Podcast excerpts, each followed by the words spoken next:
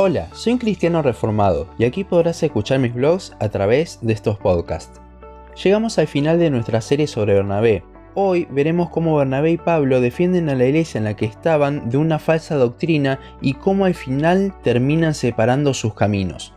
Hechos 15 nos muestra la última oportunidad en la que se nos habla de Bernabé, si bien hay otras veces que Pablo lo menciona en sus cartas, son simplemente menciones que igualmente nos hacen ver que Bernabé, con algún tropiezo mencionado en Gálatas, continuó bien la carrera. En el comienzo del capítulo vemos que estaban empezando a surgir problemas en la iglesia de Antioquía. Probablemente estos habían empezado a surgir mientras Bernabé y Pablo estaban en su viaje misionero. Resulta que se estaban levantando personas en la iglesia a quien luego conoceremos con la etiqueta de judaizantes que querían obligar a los gentiles a circuncidarse y cumplir la ley de Moisés.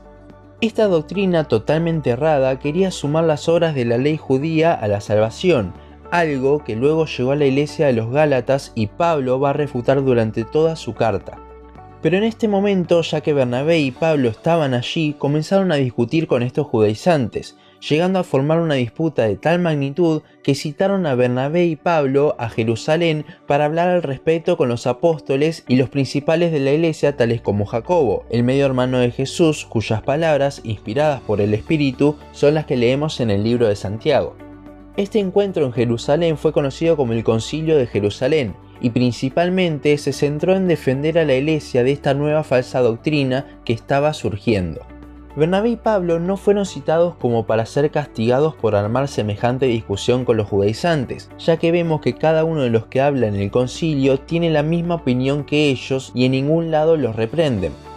Ellos fueron como testigos de lo que Dios estaba haciendo con los gentiles sin hacer cumplir las obras de la ley, versículo 12, y también para ayudarlos con este gran problema que estaban teniendo en la iglesia, Terminado el concilio, se decidió que Bernabé y Pablo volviesen con una carta, a su vez respaldada por dos hombres, Silas, quien vemos más adelante lado a lado con Pablo, y Judas. En la carta básicamente respaldaba la opinión de Bernabé y Pablo diciendo que no hacía falta ponerse la gran carga de cumplir con la ley, simplemente había que apartarse del pecado. Esto lo hicieron para poder callar a los judaizantes y para darles a su vez la autoridad a Bernabé y a Pablo en esa iglesia. Finalizado el problema de los judaizantes, Pablo le sugirió a Bernabé de volver a visitar aquellas iglesias en las que estuvieron en su primer viaje misionero. A él le encantó la idea, pero quiso llevar consigo a Juan Marcos, quien, si no se acuerdan, en Hechos 13:13, ante el primer problema se separó del viaje y volvió a Jerusalén. Esto a Pablo no le parecía, no quería llevar a alguien que lo pudiese abandonar de nuevo, y la verdad es un buen argumento, pero Bernabé, haciendo un buen uso de su don una vez más, vio algo en Juan Marcos. No se quedó con su pasado, sino que vio quién podía llegar a ser, lo mismo que hizo con Pablo cuando nadie lo aceptaba. El ministerio de restauración que tenía Bernabé era impresionante. Al final estos dos amigos se separan, pero esta no fue una separación con enojos, sino amistosa. ¿Cómo sabemos esto? Porque en vez de Pablo decir, bueno, no, entonces voy yo a hacer todo el viaje, ellos dos se repartieron el viaje para que cada uno pudiese ir a un lugar distinto a hacer la obra. Para finalizar tenemos dos referencias más a Bernabé.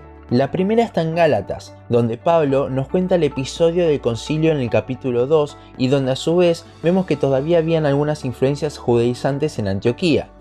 Tal fue así que tanto Pedro como Bernabé fueron reprendidos por Pablo por su hipocresía para con los judaizantes.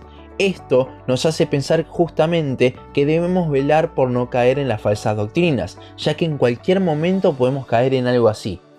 La segunda mención que tenemos es en Colosenses 4.10, donde simplemente se menciona que era el tío de Juan Marcos.